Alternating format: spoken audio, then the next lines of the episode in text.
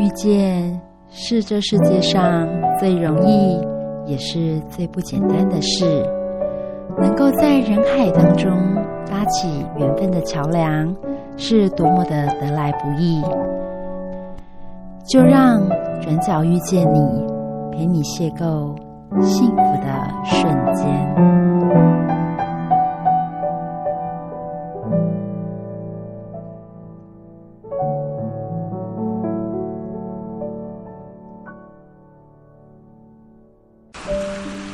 这只小船即将载着你来回于古典与现代的两岸。古典小说隐藏珍贵的智慧，现代传奇流淌动人的情怀，台湾歌谣谱出生命的乐章，学习与成长。尽在转角遇见你之宝岛少年游。我是文学摆渡人杨逸晨，我是文学求知者侯以雷，我是文学倾听者 Simon。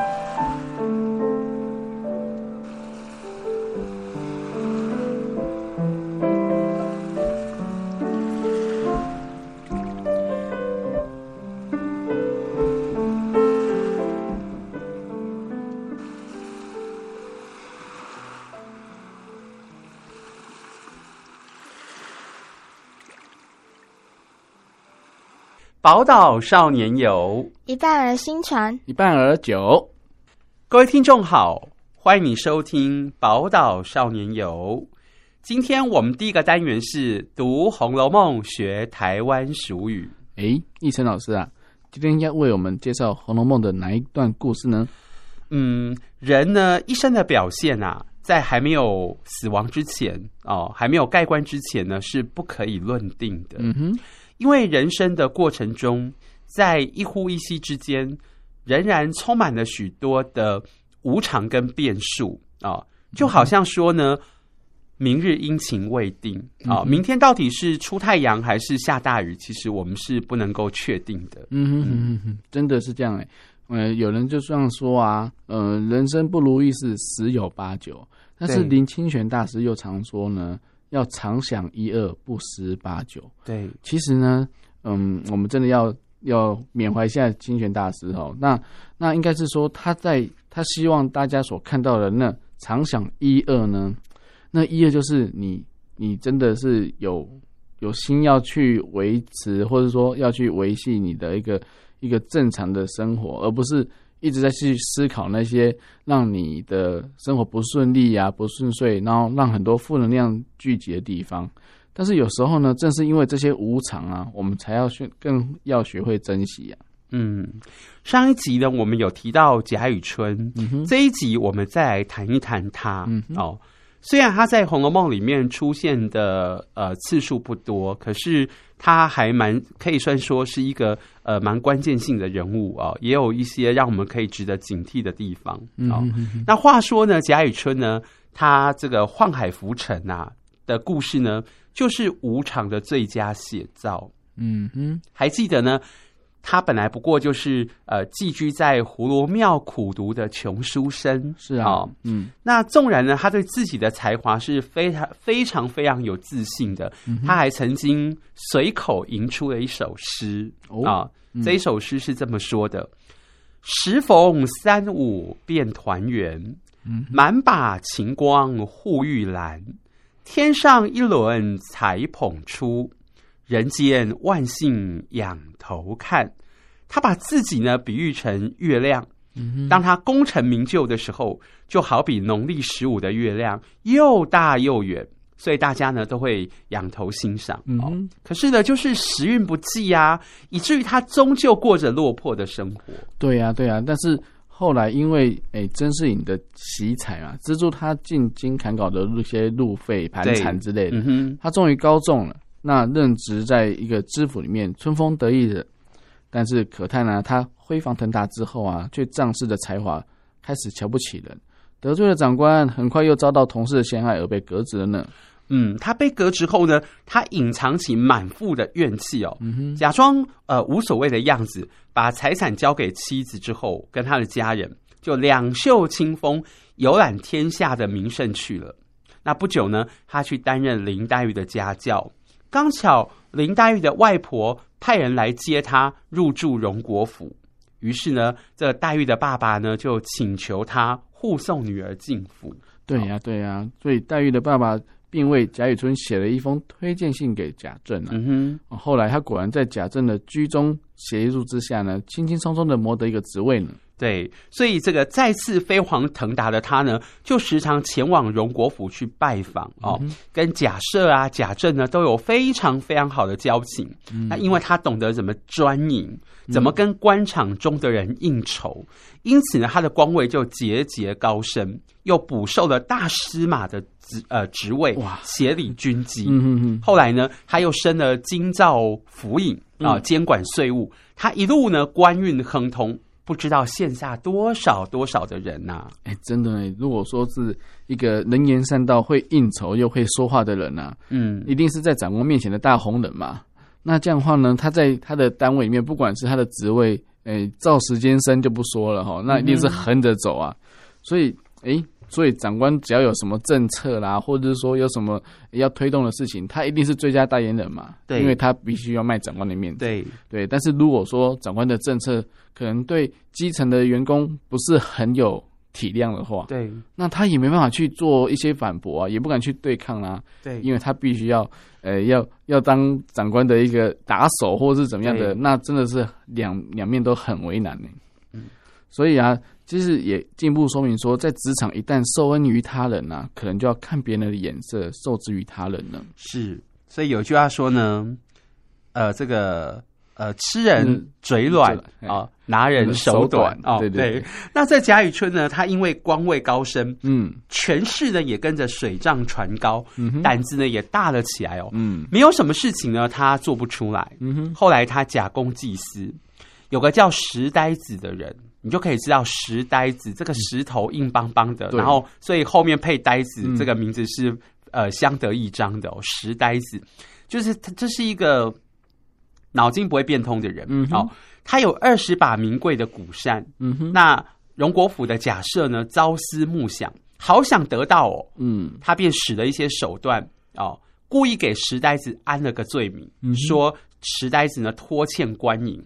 然后拿他的扇子来充公，再送来孝敬假设，当做人情的回报。哦，所以因为贾雨村当初能够官复，哎，恢复官官职啊，是靠了龙广府的贾政的帮忙嘛，所以人情回报也是一定要的啊。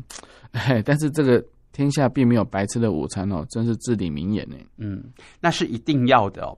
所以送礼这种事情呢，就是有来有往嘛。嗯嗯嗯，你送我，我送你。或者你送我，我送他，然后他又送你，嗯、结果发现呢，你准备的礼物转了好几家，最后又回到自己的手上，这实在就很尴尬了哦。在中秋节的月饼就曾经有发生过这样的情形。对对对，哦、我有看过一个笑话，小朋友都直接讲说：“哇，这真是自食其果啊！”哦，对 对，这收到自己送出去的水果、嗯、哦，所以这贾雨村呢，真的做了这么伤天害理的事情，难道他都一路平安无事吗？老天有眼啊！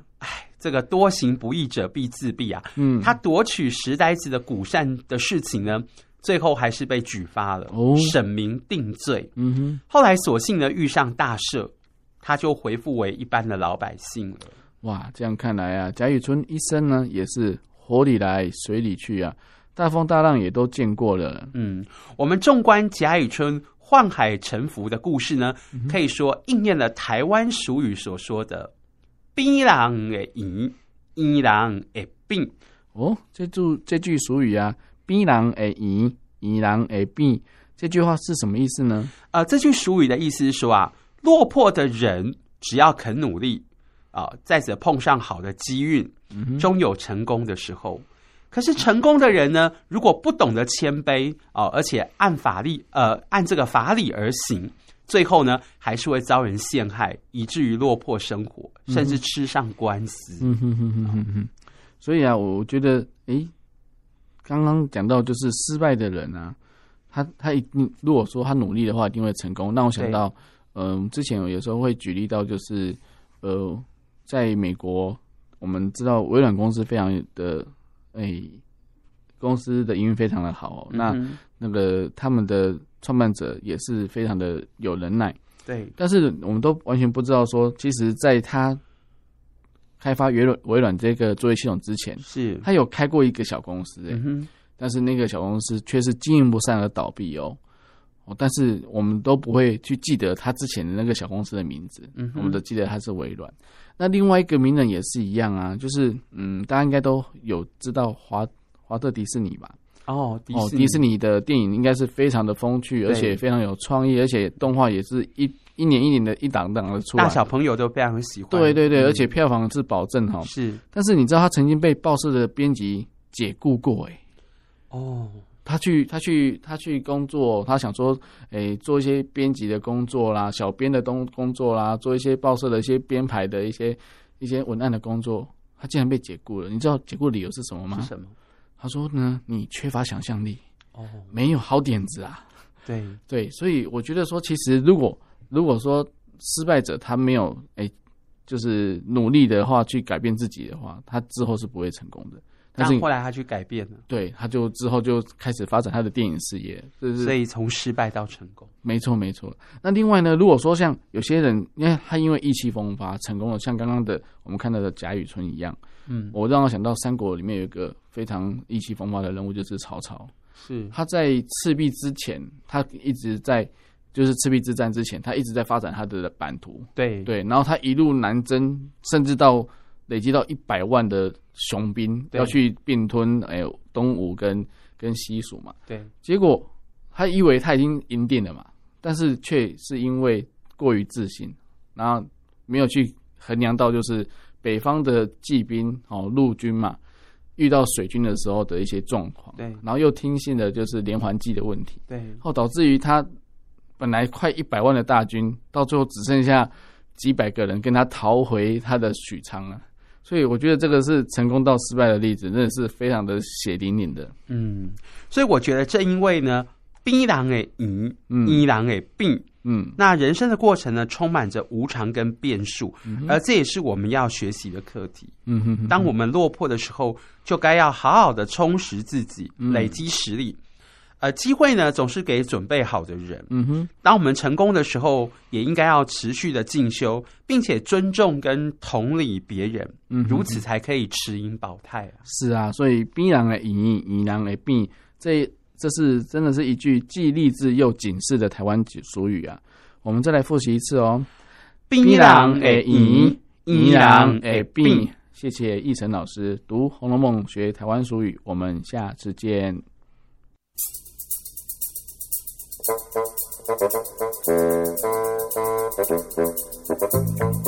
you.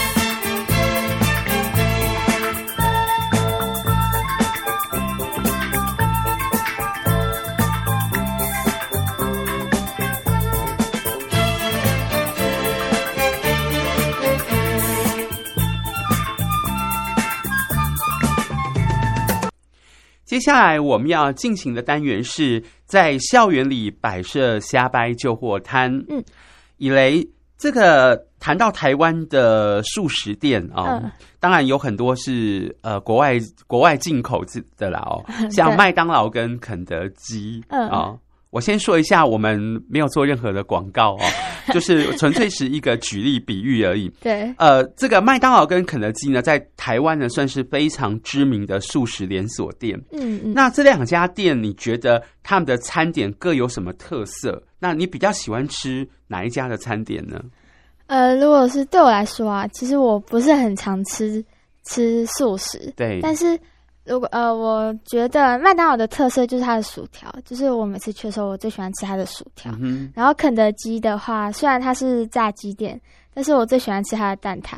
我觉得它的蛋挞才是最重要的那一个。嗯。然后我比较喜欢去哪一家的话，因为就是现在呃高中嘛，然后我们同学就很喜欢一起约出去读书，然后大家就很喜欢约去麦当劳读书。对。所以。我比较常吃的就是麦当劳。嗯哼，对。你知道为什么高中生喜欢约去麦当劳？其实他们去麦当劳，当然有的是读书啦，也有是聊八卦哦，但呃，也有去谈恋爱的。那主要是因为麦当劳呢，它第一个它也不会赶人，对，不会。然后再也就是说，呃，有的甚至不点任何东西，也可以坐很久，它也不会赶你。那如果点东西的话呢，因为它的东西其实。在素食店里头，呃，如果你只点个薯条或可乐的话，也都不会太贵，也都是高中生可以负担得起的。嗯、对对对、哦。那么对我来讲哦，像我呢，我是比较喜欢去麦当劳，哦、因为呃，为什么喜欢去麦当劳？因为它有我的童年的乐趣在其中。嗯，我记得小的时候啊，只要考试成绩好，会有什么，或或者有什么好的表现，嗯。我妈妈呢就会说要带我跟我弟弟呢去吃麦当劳，oh. 那我们一定会呃兴高采烈，因为可以另外加购麦当劳的礼物啊。Oh. 哦，我们的重点是在那个礼物，那个玩具，比如说呢像麦克鸡块，uh. 我记得在呃嗯一九八九年的时候啊，那时候麦克鸡块就推出了麦克鸡块的公仔，oh. 然后就就。它就叫做麦克宝宝 啊，或者是说呢，到了年终的时候，麦当劳会推出着色月历，然后呢，每一月的每个月的月历下面还会有美食兑换券啊，兑换比如说可以兑换双麒麟、兑换汉堡之类的哦，所以有时候妈妈也会因为这样子呢，又带我们去麦当劳。哦，说到麦当劳的小玩具，这就是好多小朋友的回忆。嗯、像我们，我跟弟弟小时候的时候也很喜欢麦当劳的小玩具。是，就是现在去翻家里那种呃很久没有打开的玩具柜，里面有好多玩具翻过来都是那个。是麦当劳的，就是、嗯、对很多种很多不同不同的，所以麦当劳真的会比较呃比较多回忆。但是肯德基的话，我就没有什么印象。哦，所以可能就是说，麦当劳跟肯德基他们锁定的顾客群也不太一样。对，应该是。所以呃，这个麦当劳是真的是比较小孩。呃，这个我妈妈都说这是比较是呃骗小孩的 哦。好，所以呃，以雷，我觉得不过呢，我们把话题呢回到行销的主题哦。嗯。你有没有听过或看过这两家素食店彼此谩骂对方或者互相攻击的事呢？没有哎、欸。嗯。没有哦，对，这个麦当劳呢，从来不批评肯德基，嗯，而肯德基也从来不诋毁麦当劳，嗯，他们把彼此当作是可敬的对手，嗯，最后他们就成为世界知名的素食店。啊，哦。那接着呢，我来问你另外一个问题，嗯，如果你想要开一家饮料店，有两个地方给你选择，嗯，甲跟乙。啊，哦，那甲这个地方呢，已经有三十家饮料店了，嗯，乙这个地方却一家都没有，嗯，请问？你会选择在哪个地方开呢？为什么？嗯，我觉得现在就是饮料店已经蓬勃发展了。嗯，如果有一个地方一家饮料店没有的话，我会觉得很奇怪，就是会不会是那边没有什么人，不然就是那边的人不喜欢喝饮料。对，那如果我去那边开了一家饮料店的话，好像也不会吸引到很多人来。那如果我去甲这个地方的话，虽然有很多其他家，但是至少大家知道这边这条这个地方是卖饮料的，那可能就会来这个地方，然后就发现哦有新开的，然后可能就会来，所以我可能会选择甲这个地方。嗯，你会选择甲这个地方哦。好，我现在讲一下，就是呃，我问过很多人这样的问题。嗯，那有些呃，有时候呢，我呃，就是我听到的答案是呃，他们会呃，有一些朋友会选乙，嗯，哦，选乙就是说这个地方一家饮料店也没有，嗯、哦。那我问他说：“为什么你会选在一家饮料店都没有的地方开呢？”他说：“在那边开店生意一定是最好，因为一家都没有，哦，他唯我独尊。”这听起来好像很有道理，可是你仔细去想想，没有竞争怎么会有进步呢？哦，对，难怪我发现有些地方可能一条街就是好几家婚纱店，或者是好几家水族馆，或者是整条街都在卖衣服。嗯。呃，这样子不但可以聚集人潮，还可以让顾客有很多种选择。呃，既然顾客有多元的选择的话，店家就必须要求进步，不可以停滞不前。对，店家呃，因为客户呢有多重的选择，有多元的选择，嗯、店家就一定要要求自己去进步，嗯，哦、呃，不能够停滞不前哦，呃、所以没错，所以呃，话说回来呢，与其去诋毁对手，或者是嫉妒对手。嗯对手并不会因此而退步，嗯、你不如呢把握时机，充实自己，求进步，这会更实际。嗯，那良性竞争呢是进步的动力。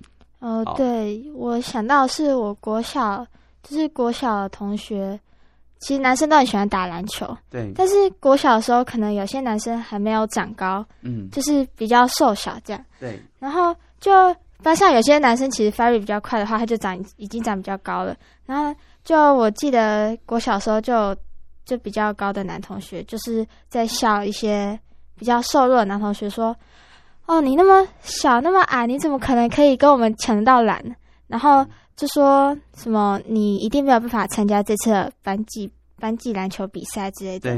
但是就是那位同学就是非常认真练习，就是放学的时候你都可以看到他在篮球场就是努力练习。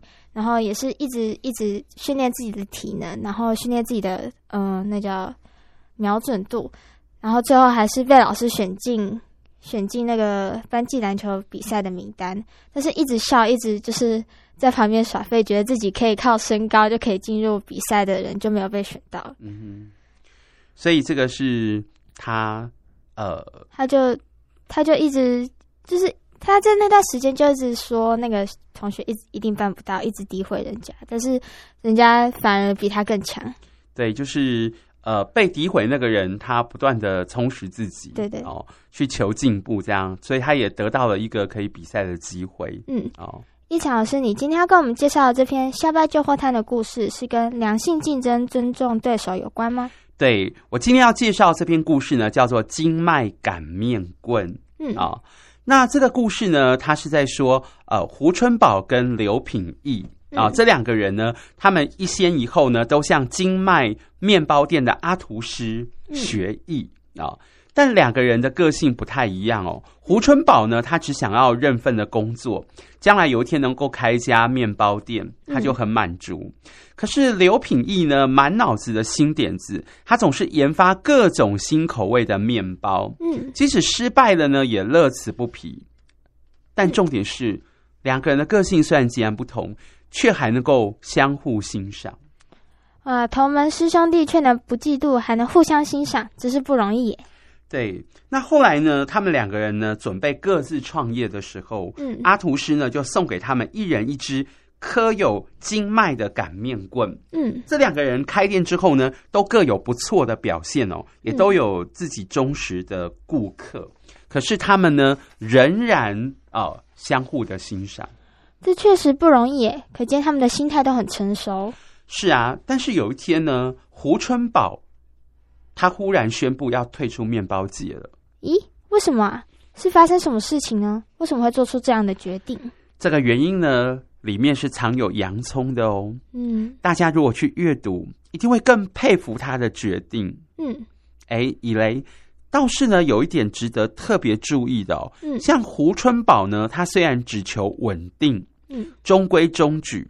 如果呢，以永续经营的角度来看呢，他还是可以累积一群自己死忠的顾客。嗯，那么像刘品义呢，不停开发新产品，嗯，大搞创意啊，哦，这样子呢，面包界才会生机无限，不会死气沉沉。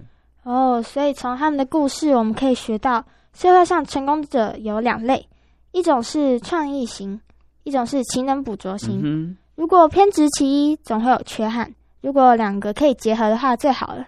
是啊，那呃，故事行销呢是爱哦。嗯、我们从这个故事呢可以看到，就是呃，胡春宝跟刘平义的故事哦，我们可以学到良性竞争、相互尊重与欣赏就是爱。谢谢一强老师，在校园里摆设瞎掰旧货摊的单元，我们下次见。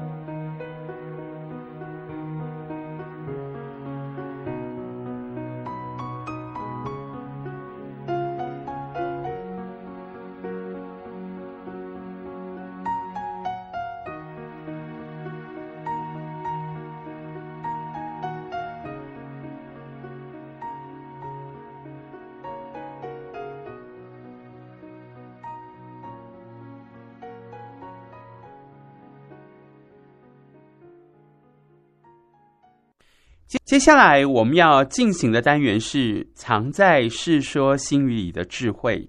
一强老师今天要跟我们分享《世说新语》里的哪个故事呢？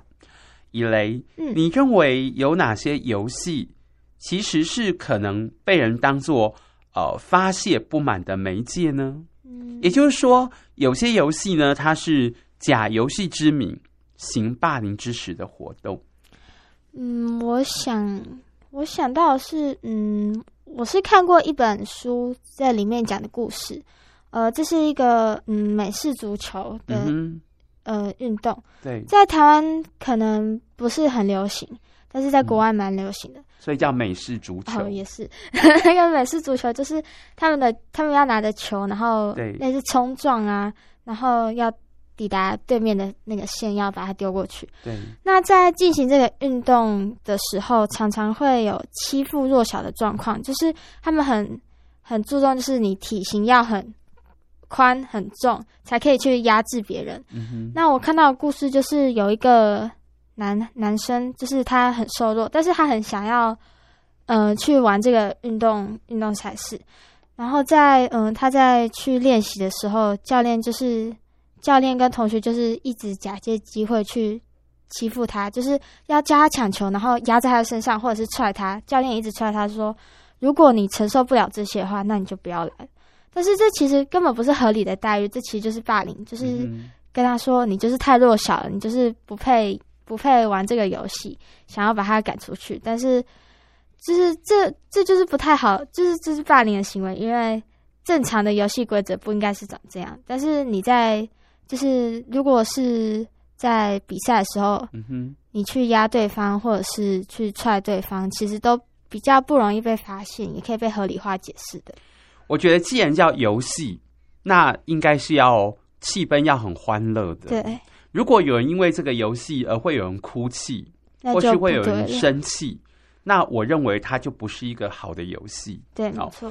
所以我今天要跟大家分享的故事呢，是出自《世说新语》的愤卷篇。嗯，那什么是愤卷呢？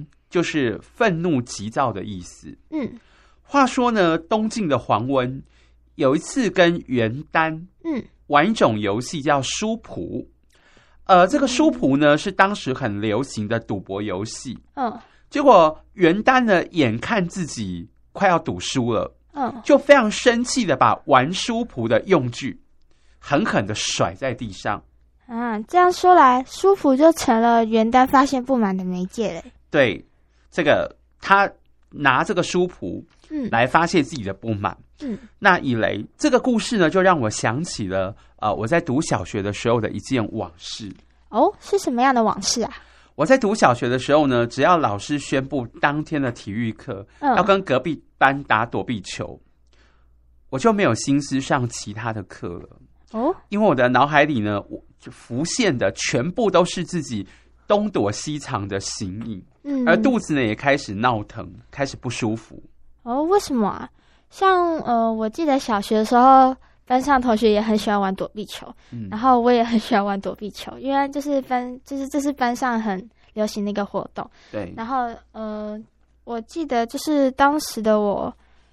嗯，应该说，我跟其他女生不太一样，我是喜欢体育课的那种女生，对，所以就是每次体育课我都会很开心，然后打躲避球我也很开心，我也很喜欢在里面跑来跑去，然后也可以当最后一个被击倒的那种人，所以我对躲避球算是正向看法的。你对躲避球是正向看法的，但我一点都不喜欢躲避球，为什么呢？每次呢，只要那时候就是呃。钟声响起之后哦，嗯，啊、哦，那上体育课了，对，双方分配妥当，然后、嗯、呃，这个双方呢开始呃分配这个内圈跟外圈的人数，嗯，老师呢就把球往上一抛，嗯，哨子一吹，然后就开战，这时候球呢就会像飞弹一样咻咻咻的射来，嗯，在内圈的同学呢就像逃难一样，你推我挤。我觉得自己似乎是在经历我阿公常常提起的国共内战啊。那有一次躲避球呢，从正面凶凶的袭来，我措手不及，而重重的跌倒在地，嗯，痛的直觉屁股开花了。哦，然后同学却笑说我是不倒翁。啊，我看过一则电视新闻报道。记者就是问他说：“为什么你喜欢打躲避球啊？”他回答说：“可以把气出在躲避球上砸人。”嗯，我听完他说的话，我就冷汗直流。哎，如果我是就是跟他玩躲避球在内圈的人的话，天啊，我简直是如待宰羔羊。对呀、啊，所以呃，像你刚刚说你喜欢玩躲避球，可是这前提就是呃，在砸球的过程中，你不能够。带怒气，对，你不能够以游戏之名行霸凌之实，那这样子当然这游戏就会非常的愉悦哦。嗯，但是如果有人是这样子的话，就是他其实是假游戏之名要行霸凌之实的话，这就不是一件那么让人家开心的事情。对，没错。所以在球场上呢，呃，我当时我就看到持球的人呢。那个脸哦，七孔紧缩为一孔，再把球使劲的、狠狠的抛出去。嗯，有人的眼镜呢因此飞落。嗯，等到去捡的时候呢，却被推挤的人把眼镜给踩碎了。啊，如果镜片破了的话，刺伤眼睛，那后果真的不堪设想。哎，是啊，以我的个性呢，我是比较喜欢和平的，而、嗯、那我也很怕被球砸。嗯，所以敌方呢总会察觉我那种既惶恐又狼狈的模样，嗯，那他们就会使用眼神跟他们的外圈的示意，就开始呃，他们就开始远交近攻，嗯，那我就不停的逃窜，东躲躲啊，西藏藏啊，球从我的头顶啊。耳际啊，身旁啊，脚踝啊，呼啸而过，嗯，一次又一次的呢，只要没有被击中呢，我就有一种劫后余生的庆幸。对，那每次呢，看到内圈中哦，烽火连三月，我就逃累了，我就决定呢，咬牙再忍一次痛吧，索性自尽算了，远离战场，我就可以离苦得乐。用烽火连三月来比喻内圈的危险，太传神了。用字迹来比喻不想躲、不想逃了也很妙，所以站在外圈的时候呢，我就很开心啊、嗯哦！我有时候就望向远方起伏的山呃这个山峦，嗯、然后呃默诵呢刚刚读过的诗词，或者看着低年级的学弟妹呢在旁边玩跳绳啊、扯铃啊、溜溜球的，好惬意啊！一切的纷纷扰扰都跟你没有关系了。所以我只要到外圈之后。我就开始进入自己的世界里头。嗯，啊。不过呢，有一次哦，我忽然听到耳机响起了“哔哔哔哔哔”啊的那种急促的哨子声。嗯，然后呃，我一回神，你知道发生什么事吗？什么事啊？球在我的脚边滚来滚去。这时候老师呢就再次吹起哨子，他示意要我捡起来。可是我捡起来之后呢，我搞不清楚状况。嗯，然后敌方呢就伸手大喊说：“给我，给我！” 我心想说：“这讨人厌的东西啊，你要就给你吧。”我就真的给了。然后老师看到之后呢，气得直跺脚。一小老师，你完蛋了。对，没错，我完蛋了。所以回到教室之后呢，老师就把我的双颊捏得红彤彤的，他就骂我很呆。嗯、我心想说：“我数学成绩不好，被。”处罚就算了哦，为什么连 玩球也会被处罚？然后我就哭了，老师就说：“哭什么？哭不能解决问题。”好可怜。对，哭不能解决问题，那我至少可以宣泄委屈吧？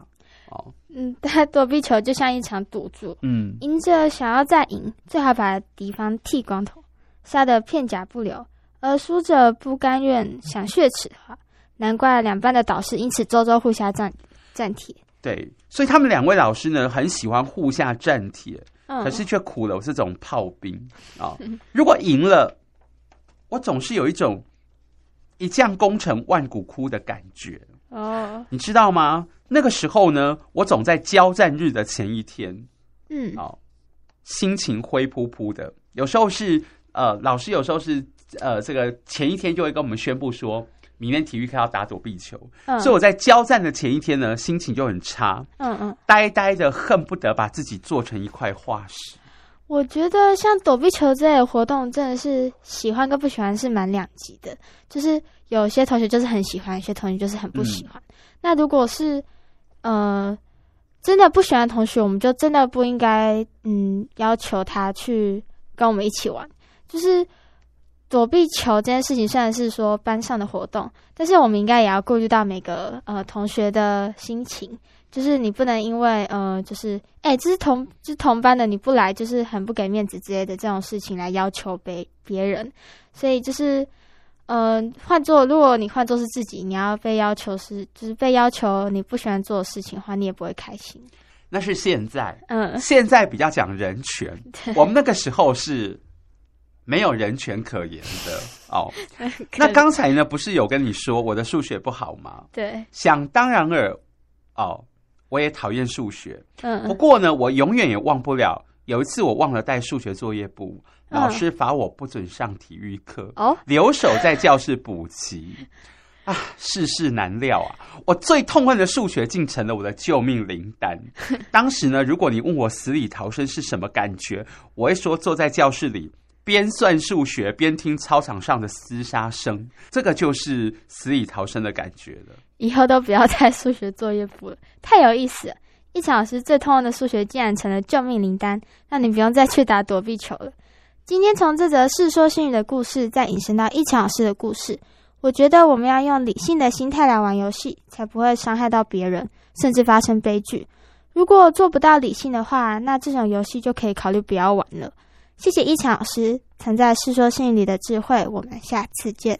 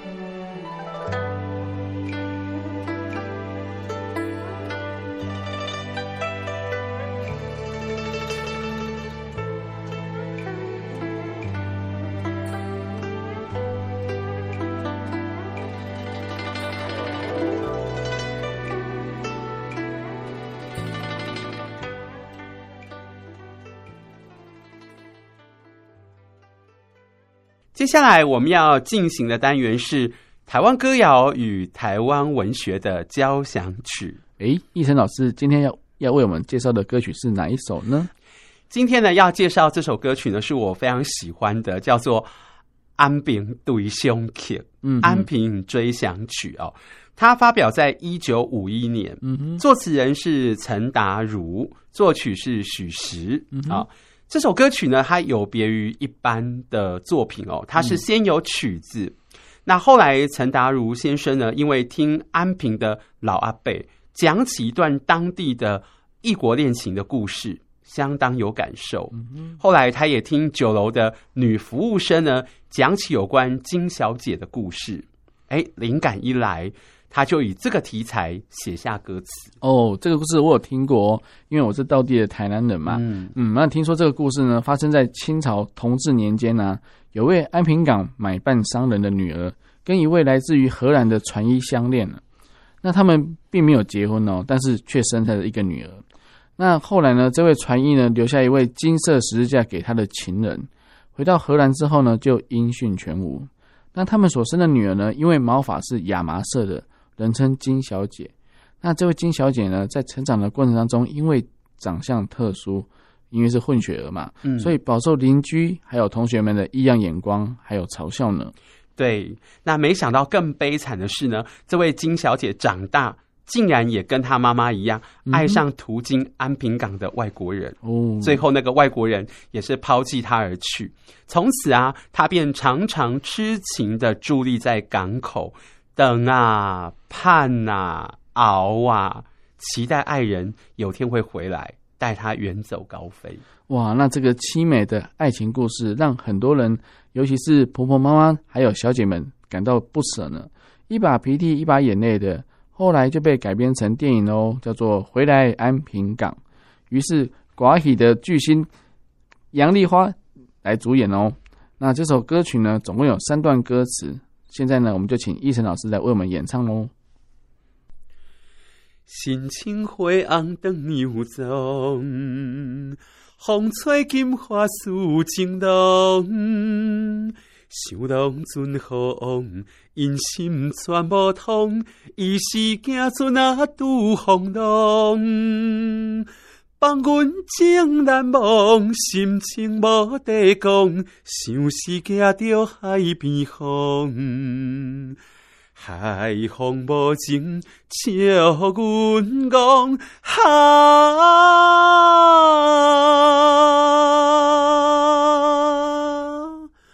不知错乱啊，心茫茫，想是情浓想自己，不知定亲二十年，思念想袂见，只有今时的，互阮母亲啊做慰藉。帮阮私心里，听不错讲起，愈想不幸愈爱悲。到底现在生也是哈，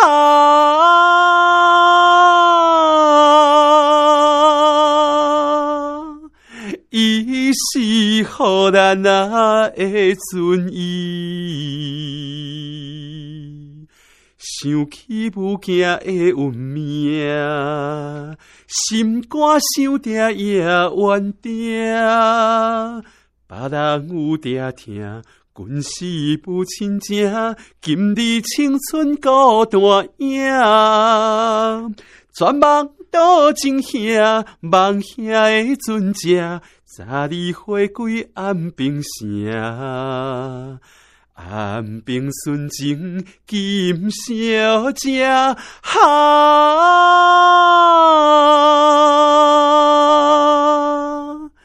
等你入港啊，等到声啊！哇，那真的是一首非常具有故事性，而且渲染力很强的歌曲耶！我要跟少年，哎，跟大家们呢来说呢，奇美文化基金会曾经委托雕刻家。陈振雄所创作的金小姐这个母女的雕像啊，而且现在呢，它树立在东兴洋行，的前面哦，供大家来诶缅怀啊，凭吊这个故事呢。讲到这个呢，我忽然想到一个笑话哦。这个去年政府呢，因为疫情的影响哦，嗯，呃呃，这个冲击了许多的行业，嗯，哦，所以就发行了振兴券，五倍券。对，那政府呢，为了呃这个，他特别呢要呼吁大家。振兴券记得要花，于是呢，就就有人去编了一个笑话。嗯、这个笑话说呢，呃，在台南安平这个地方呢，呃，有一个买办的商人，他姓纪。哦，他的女儿叫纪德花。哦，然后呢，纪德花小姐呢，去爱上了一个荷兰的船医，嗯嗯，他的青梅竹马的好朋友叫做振兴，嗯，就劝他说：“哎呀，这个不要吧，因为异国恋情通常不会有很好的结局。”嗯，所以当地的人就称振兴券记得花，这样子听懂意思吗？这个意思就是。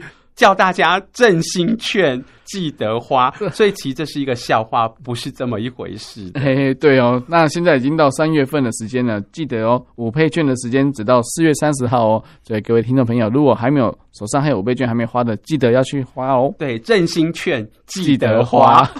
好好，那奕成老师啊，那今天要给我们介绍哪一部台湾的文学作品来呼应这首？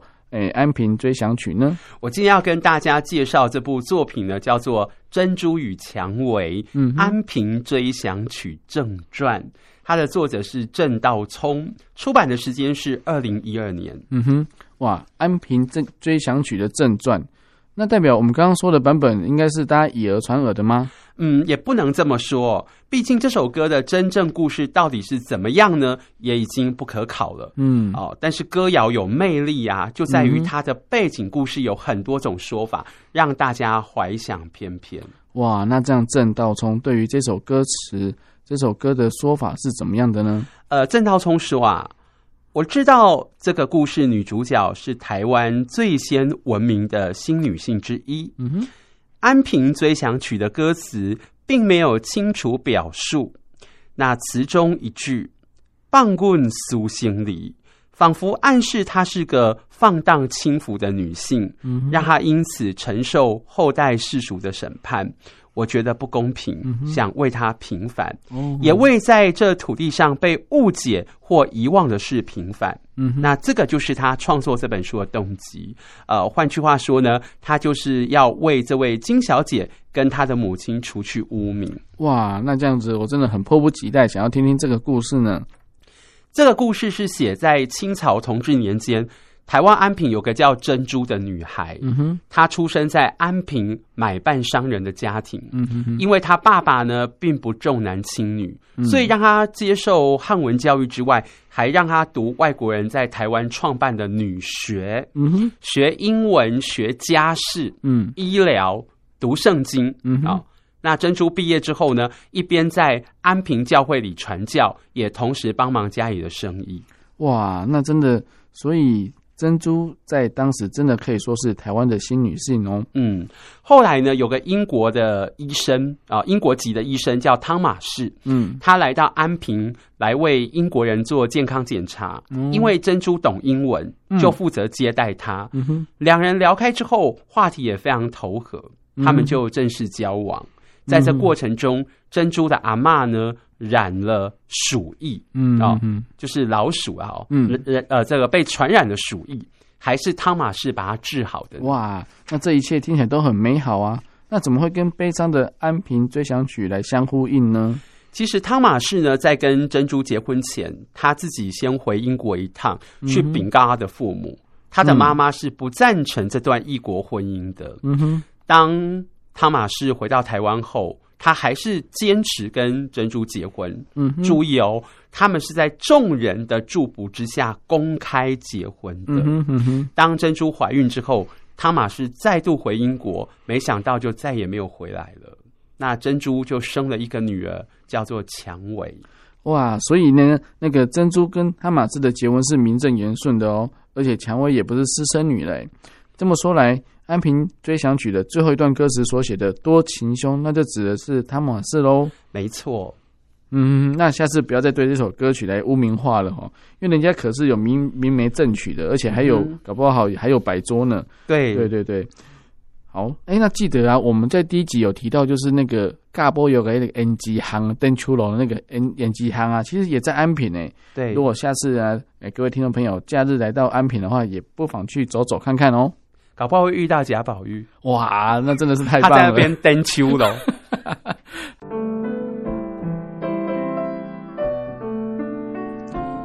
亲爱的朋友，感谢你收听今天的。宝岛少年游，我是杨逸晨。在欣赏这首歌曲中，我们下次空中再会。